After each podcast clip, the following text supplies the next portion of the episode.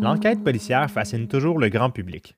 Entre l'analyse méticuleuse de la scène de crime et l'arrestation d'un individu, l'interrogatoire des suspects est généralement au cœur des séries et des films populaires.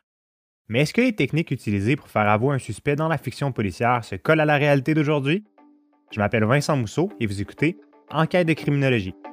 Enquête de criminologie, c'est un balado de vulgarisation scientifique où à chaque épisode, des experts du milieu académique et pratique viennent nous aider à investiguer quelques mythes et croyances populaires à propos de la criminologie. Le sujet de cet épisode est l'interrogatoire policier et on en parle avec Michel Saint-Yves, psychologue judiciaire à la Sûreté du Québec et chargé de cours à l'Université de Montréal. J'enseigne également à l'étranger, principalement les techniques d'audition et Nadine Delaurier-Varin, professeure en criminologie à l'Université Laval, dans l'École de travail social et de criminologie.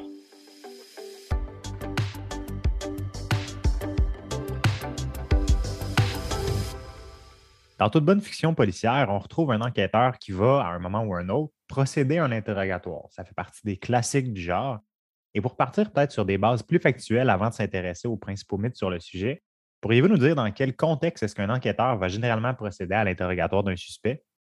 OK, il faut dire que l'interrogatoire, la terminologie, mais c'est important de préciser que souvent, dans le jargon policier, c'est utilisé pour faire une entrevue, hein, une audition avec un suspect. Parfois, c'est utilisé à mauvais escient avec un témoin, une victime, on parlera plus d'entrevue. Par contre, à chaque fois qu'une personne est, suspectée, bien sûr, on devra lui donner ses droits avant de pouvoir l'interroger. Et puis, euh, si les personnes, ne sont pas en état d'arrestation, ben, ils sont pas obligés nécessairement de se rendre au poste de police ou quoi que ce soit.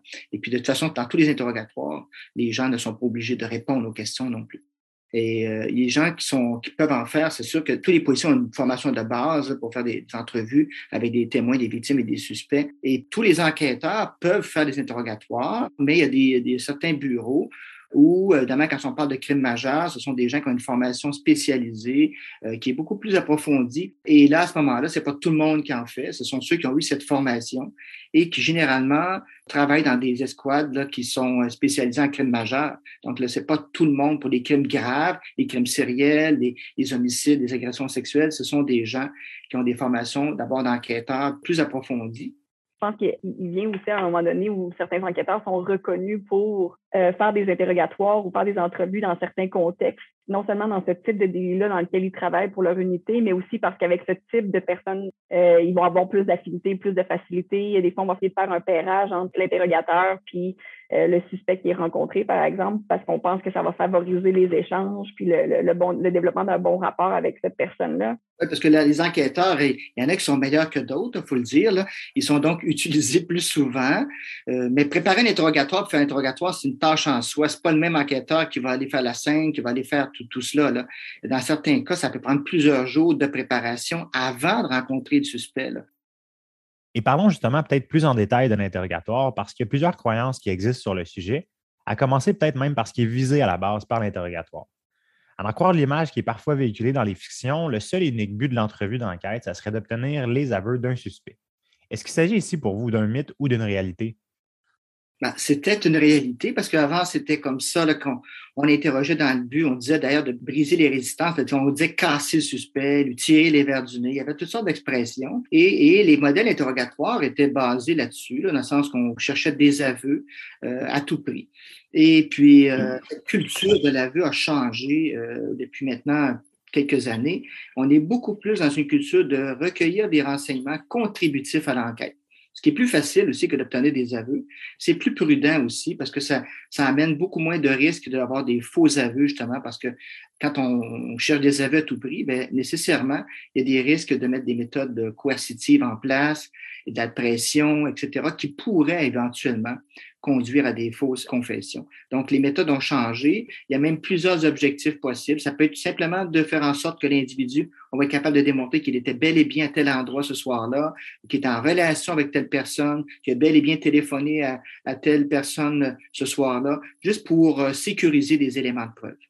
À cet effet-là, je dirais aussi que le travail qui se fait avant la tenue de l'interrogatoire va, être cruciale. Puis quand le plan est bien fait, quand la préparation, quand les preuves amassées sont importantes, on arrive après ça, justement, comme Michel disait, à faire cet interrogatoire-là dans l'optique de venir confirmer ces éléments de preuve-là plus que de faire avouer ou confesser la personne qu'on rencontre. Puis je prends des exemples, des fois dans des crimes sexuels en ligne, euh, des fois le but de l'interrogatoire va être de dire bon ben on a besoin qu'il nous confirme que cet ordinateur-là sur lequel on a trouvé des images de pornographie juvénile par exemple, lui appartient qu'il est le seul propriétaire de cet ordinateur-là, qu'il n'y a pas personne d'autre qui aurait pu utiliser cet ordinateur-là que lui.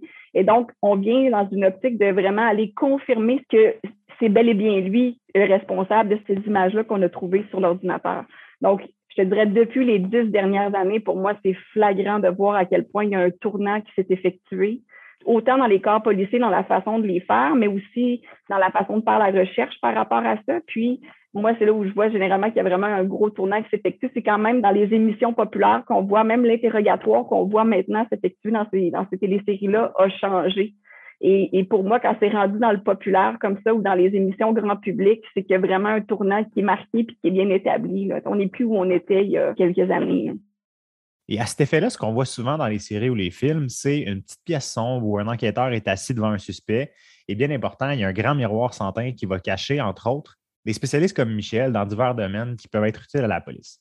Vous comprendrez que c'est un peu caricaturé ici, mais est-ce que cette image-là, ça ressemble quand même au déroulement d'un véritable interrogatoire avec un suspect?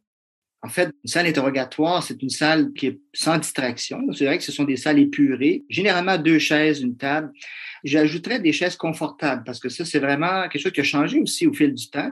À l'époque, il y avait un, fauteuil plus confortable pour l'enquêteur, puis une petite chaise moins plus rigide pour le suspect. Et puis, euh, tout ça a changé dans l'approche. Donc, d'avoir des chaises identiques, c'est ce qui avait été recommandé. On a donc choisi deux chaises confortables.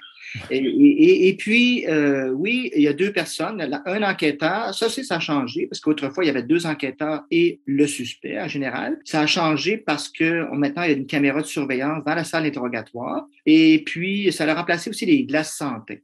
Parce que maintenant, plus besoin d'avoir une glace sans teint. Tout est rediffusé dans une autre salle. L'autre enquêteur, il est dans la salle adjacente. Il prend des notes et puis euh, il peut intervenir si nécessaire.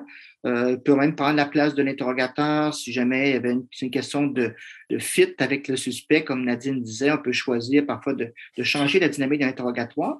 Mais maintenant, c'est généralement un enquêteur qui fait l'interrogatoire. Je pense que le deuxième enquêteur qui était souvent dans la salle auparavant, maintenant est en régie, puis prend des notes pour être sûr d'aller chercher les moments clés de l'interrogatoire, prendre des, des, fois des questions que ah, reviens sur cet élément-là, je pense que ça serait pertinent, ça a moins été poussé, il t'a dit telle chose.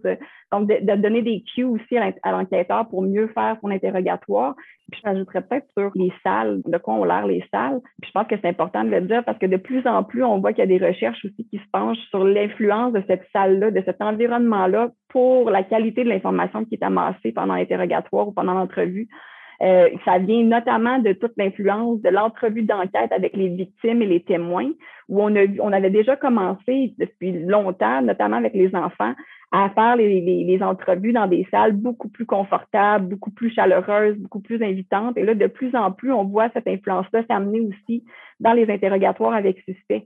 Euh, il y a beaucoup de corps policiers à travers le monde qui sont déjà très proactifs à essayer de repenser le mobilier, repenser la, la, la couleur de la pièce, tous les éléments qu'on va y retrouver, les divans, d'avoir des choses qui vont déjà créer une ambiance beaucoup plus agréable, moins confrontante, qui vont par le fait même faciliter l'ouverture aussi de la personne qu'on rencontre. Donc, je pense que ça aussi, c'est un élément important. On ne le voit pas beaucoup au, Canada encore dans les corps policiers, mais je sais que de plus en plus, les études tendent à sensibiliser les corps policiers, notamment l'international, à repenser la salle d'interrogatoire. Donc, on s'éloigne encore plus qu'avant du miroir avec euh, le miroir Il y a un élément que je trouve intéressant dans ce que vous avez mentionné, c'est la présence d'un deuxième enquêteur qui va attirer l'attention de l'interrogateur sur certains éléments que peut avoir dit le suspect. On comprend donc que c'est peut-être pas le suspect a fait tel mouvement ou tel geste, qui s'est gratté sur le bord de la terre, donc ça signifie telle chose, comme on peut parfois le voir dans certaines fictions.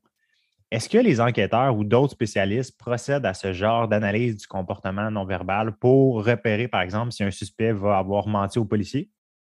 Autrefois, dans les méthodes qui étaient enseignées puis qui étaient pratiquées aussi, euh, les policiers se fiaient beaucoup à leur gut feeling, à leur intuition, mais souvent ils décodaient, entre guillemets, le non-verbal, posaient des questions. Alors, on sait maintenant que par le non-verbal, du moins, il, y a, très peu d'indicateurs qui sont fiables. Donc, évidemment, la science nous a beaucoup aidé à balayer ces observations qui étaient non seulement inexactes, mais qui pouvaient amener les enquêteurs à mal interpréter euh, des comportements. Puis euh, maintenant, l'objectif, c'est on, on, est beaucoup plus centré sur le discours, justement, parce qu'il y a plus d'indicateurs dans le discours qui permettent de pouvoir euh, avoir un levier pour trouver la vérité. C'est-à-dire que plus on pose de questions, plus on a des détails, plus on peut valider des choses ou invalider des choses, parce que c'est pas, pas tout de détecter le mensonge. Nous, ce qu'on cherche, c'est la vérité.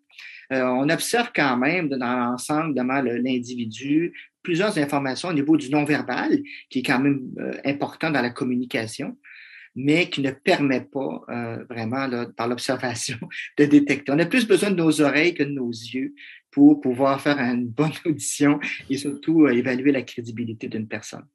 Je pense que tu as quelque chose de, super, une nuance super importante, Michel, parce que en réalité, je pense que les enquêteurs sont encore sensibles au non-verbal, mais pas dans la façon de détecter le mensonge, beaucoup plus dans une façon de voir justement la dynamique relationnelle, comment ça se fonctionne. Est-ce qu'il y a une ouverture? Est-ce que la personne, euh, est-ce que je sens que le courant passe bien? Plus que pour dire, ah ben ça, il s'est gratté justement euh, dans le haut du front ou euh, il s'est penché les yeux ou il s'est serré la main, il a besoin de réconfort. Donc, c'est plus tant pour détecter le mensonge que pour mieux comprendre, comme dans toute dynamique relationnelle, mieux comprendre comment ça fonctionne entre deux personnes, puis est-ce que le courant passe bien, est-ce que je suis capable de développer un canal de, communication avec cette personne-là, puis que ça va bien aller pour le reste de l'interrogatoire.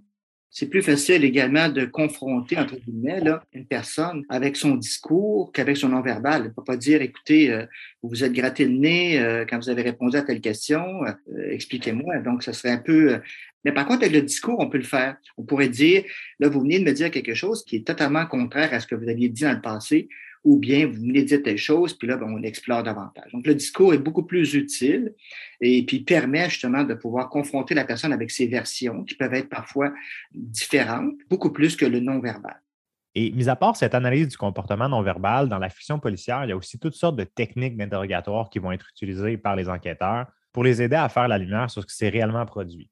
Selon vous, si vous aviez à choisir, ça serait quoi les principaux mythes au sujet des techniques d'interrogatoire qu'on peut voir à l'écran? Le premier, c'est le bottin téléphonique. Euh, ce qui est drôle parce que je donne de la formation à l'étranger, puis c'est un, un, guillemets, un cliché qui revient euh, à peu près partout, qui est assez universel. Probablement qu'à la base, parce qu'on m'a dit à la base, parce qu'on donnait un bottin téléphonique au suspect, bien sûr, pour qu'il puisse appeler un avocat, parce que c'est la première chose qu'on lui propose, garder le silence et d'appeler un avocat. Donc, c'était la raison du bottin téléphonique. Maintenant, est-ce qu'il y a eu des usages coercitifs? Fut un temps, semble-t-il. Puis, euh, on comprend qu'à l'époque, il n'y avait pas de technique, il n'y avait pas de modèle, il n'y avait pas de formation. Les enquêteurs apprenaient des anciens.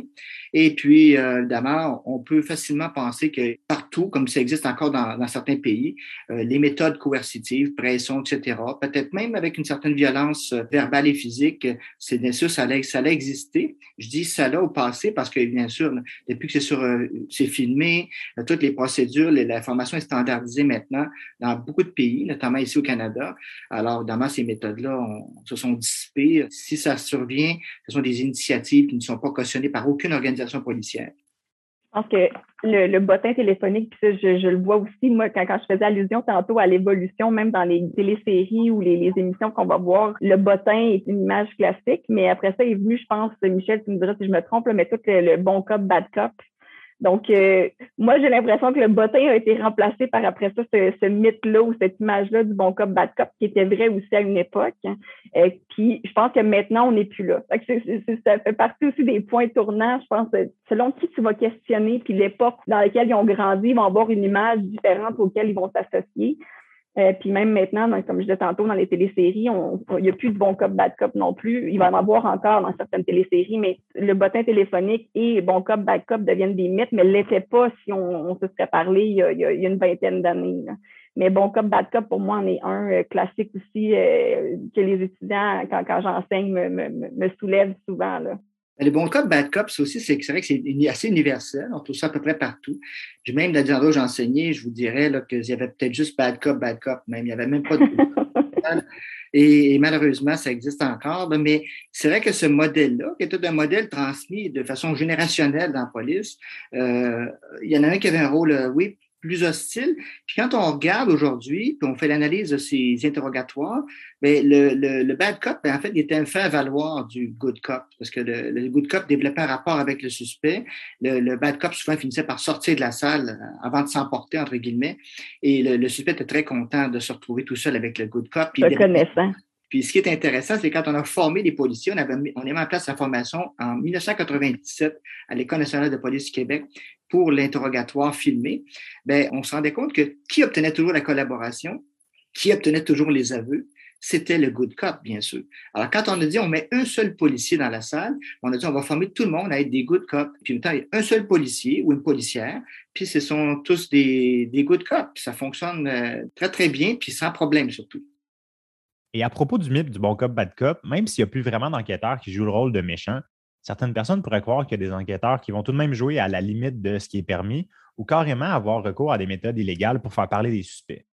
Est-ce qu'il y a, par exemple, des interrogatoires interminables et où les droits des suspects seraient finalement bafoués? si ça survient, euh, le, voir dire va être rejeté, tout simplement. En fait, le policier qui triche dans les règles, ben, au fond, il n'est pas gagnant parce que même si on obtenait une preuve, après ça, que l'individu euh, interrogé de manière coercitive, finit par avouer qu'il a caché le couteau à tel endroit et on retrouve le couteau. Donc, on est convaincu que c'est bel et bien lui. Malgré tout, si le couteau était obtenu par des méthodes coercitives qui ne sont pas permises par les tribunaux, ben, la, preuve ne peut pas être utilisée. La, jurisprudence canadienne dans les chanceux, elle est très, très claire. C'est comme un jeu de société. Les instructions sont très claires. Le joueur A peut faire ça. on peut tous savoir exactement qu'est-ce qui est permis, qu'est-ce qui est toléré par la Cour. Il y a de moins en moins de zones grises.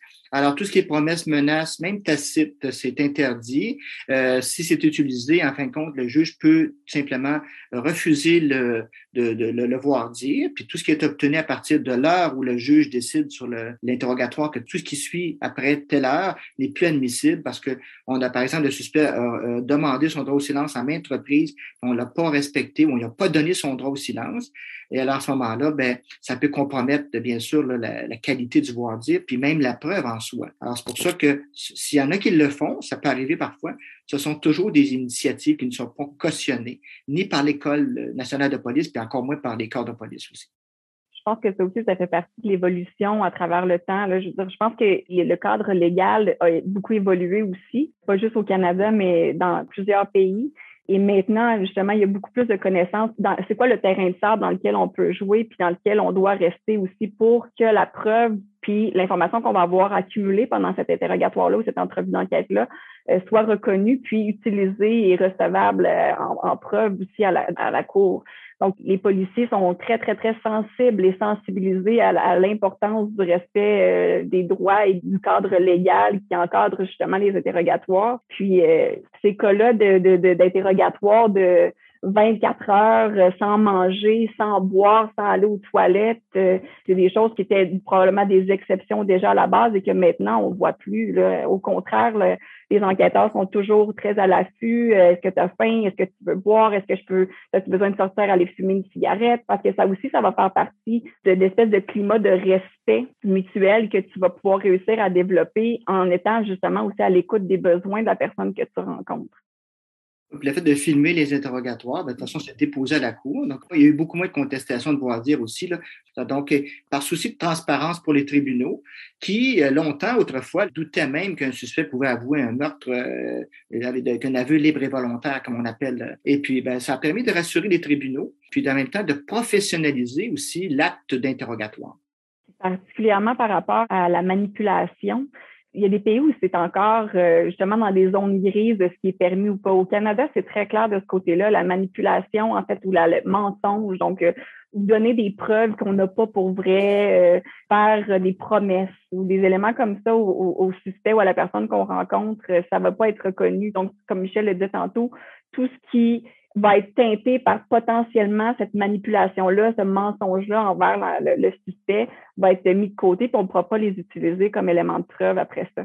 Donc, euh, je pense que là-dessus, il y a beaucoup de chemin qui a été fait. Il y a aux États-Unis, notamment, où le mensonge euh, ou, grossir la preuve ou parler d'éléments de preuve qu'on n'a pas pour vrai est encore permis de, légalement. Donc, aux États-Unis, c'est encore des pratiques, je pense, qui sont appelées à aussi mourir ou diminuer avec le temps parce qu'ils vont aussi évoluer comme plein d'autres pays, puis comme au Canada, que ça va devenir probablement plus légiféré de ce côté-là, mais c'est encore possible. C'est toujours dans la nuance de gris. Qu'est-ce que vraiment le mensonge, jusqu'où on peut aller? Ben, c'est ça. Il y a des cadres euh, légaux euh, dans certains pays qui sont pas aussi clairs que celui qu'on a au Canada, avec lesquels les enquêteurs vont avoir à travailler.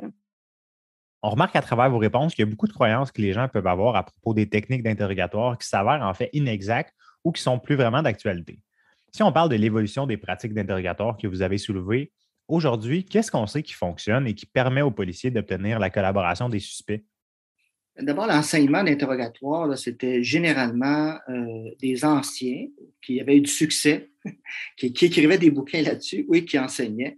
Euh, c'était une approche qui avait pratiquement aucun fondement scientifique, qui était juste le gros bon sens, si on veut. On ne mettait pas nécessairement en question les techniques, les modèles. Puis maintenant, il y a des choses qu'on sait qui fonctionnent, puis on sait pourquoi ça fonctionne, puis d'autres qui fonctionnent pas. Donc, on les a balayées, si on veut. Et puis, on sait maintenant quelque chose qui n'était pas enseigné autrefois, tout ce qui était le savoir-être l'attitude, on n'en parlait pas. On, était dans la technicité, on enseignait des techniques d'interrogatoire. Maintenant, là, on sait que c'est l'utilisateur des techniques qui fait en grande partie la différence. On met beaucoup d'emphase sur le savoir-être, l'importance de créer un rapport avec, avec, le suspect, de créer un lien de confiance, comme on le fait avec un témoin ou avec une victime. On sait maintenant que c'est un facteur, un des facteurs principaux. Celui-ci est la preuve. Quand le suspect pense que les positions de la preuve, y ou pas, là, quand il pense qu'il est coincé, il passe à l'étape suivante, à savoir maintenant comment je peux m'en sortir à meilleur compte possible? Puis, je pense que sur cet élément-là, de la part de la science dans cette euh, pratique-là de l'interrogatoire qui était justement très technique. Maintenant, on est capable d'aller voir justement les techniques qui vont fonctionner, puis même de réaliser, parce que ça n'a pas toujours été clair, ça non plus. On était longtemps à croire que la personne qui allait rentrer en interrogatoire avait déjà décidé si elle allait ou non collaborer avec la personne qu'elle rencontrait avec l'enquêteur. Ce qu'on voit avec la, recherche, c'est que c'est pas le cas, puis que l'enquêteur va vraiment jouer un rôle central dans tout ce qui va se passer. Ça va être un rôle central positif autant que négatif. Donc, euh, c'est pas juste le recours à une technique qui va faire la différence, mais bien l'accumulation du savoir-être, des bonnes pratiques, la bonne façon d'agir avec cette personne-là qui est rencontrée, la preuve, le recours à la preuve, la façon de l'utiliser. Maintenant, les, les études portent pas juste sur l'influence de la perception de la preuve, mais aussi à quel moment on présente cette preuve-là. Ce moment-là va avoir une influence sur la dynamique qui va s'établir, puis le, la compréhension que le suspect va avoir de la situation, puis son ouverture à parler avec l'enquêteur qui est là. Puis, euh, donc, la preuve. Puis, l'autre élément, je pense, important, Michel le dit, c'est tout les, le savoir-être et les qualités des enquêteurs maintenant sur lesquels on mise beaucoup. Puis, à cet effet-là, il y a trois traits qui sont associés à un plus grand succès de l'interrogatoire. Ce sont la gentillesse, l'extraversion et l'ouverture d'esprit. Donc, ces trois traits-là sont associés à des enquêteurs qui sont meilleurs, qui ont un meilleur savoir-être et qui ont un plus grand taux de succès euh, lorsqu'ils font leurs interrogatoires parce qu'ils sont capables de développer euh, cette relation-là avec, euh, avec le suspect ou avec la personne rencontrée c'est des, qualités qu'on pourrait avoir euh, dans n'importe quelle autre euh, discussion ou rencontre ou entrevue qu'on aurait. On réalise juste de plus en plus que quand on les importe euh, dans un contexte d'interrogatoire, ben ça fonctionne aussi. C'est drôle parce que à l'époque, on envoyait pour faire la formation des gens qui étaient sélectionnés par les organisations policières. Puis euh, c'est des gens qui prenaient beaucoup de place, puis ils pouvaient pas des longs monologues d'une heure ou deux avec un suspect. Puis euh, au fond, quand on regarde aujourd'hui, quand le policier parle pendant une heure ou deux, ce serait étonnant qu'on apprenne quelque chose de nouveau dans l'enquête. Alors aujourd'hui, on se rend compte que les meilleurs, c'est ceux qui sont capables d'écouter justement. Au contraire, de créer les meilleures conditions au départ pour que la personne ait envie de raconter, parler, collaborer. Euh, on parle d'empathie, on parle de toutes des notions qui autrefois étaient pratiquement euh, quelque chose d'impossible à, envisager dans une formation des policiers. Parce que moi, quand j'ai commencé, même dans certains endroits où j'enseignais à l'étranger, c'était comme incompatible le fait de donner la main à un suspect. Sais, pour eux, c'était comme ça marche pas. Là. Moi, j'étais un policier, je ne donne pas la main à un bandit. Et je pense qu'on voit que s'il y a encore quelques mythes qui persistent peut-être dans l'imaginaire collectif quand on pense à l'interrogatoire policier, les pratiques ont en réalité changé pour le mieux, autant au niveau du respect des droits des suspects que de l'efficacité des techniques d'enquête. Donc, Nadine Delaurier-Varin, Michel Saint-Yves, merci beaucoup pour votre participation au balado. Merci beaucoup. Merci. L'usage d'un bottin téléphonique, le duo bon cop bad cop et l'analyse du comportement non verbal sont vraisemblablement des référents indémodables pour la fiction policière. Mais s'ils tendent à disparaître de nos écrans, il faut se rappeler que c'est parce que la pratique moderne de l'interrogatoire policier a su profiter de la recherche pour largement évoluer vers une approche axée sur la collaboration plutôt que la recherche d'aveux à tout prix. Vous écoutiez Enquête de criminologie, un balado du CICC, le Centre international de criminologie comparée. La réalisation et la coordination de ce balado est assurée par Marie-Ève Dubois et Vincent Mousseau, assistés de Marine Créquer et Raphaël Loireau.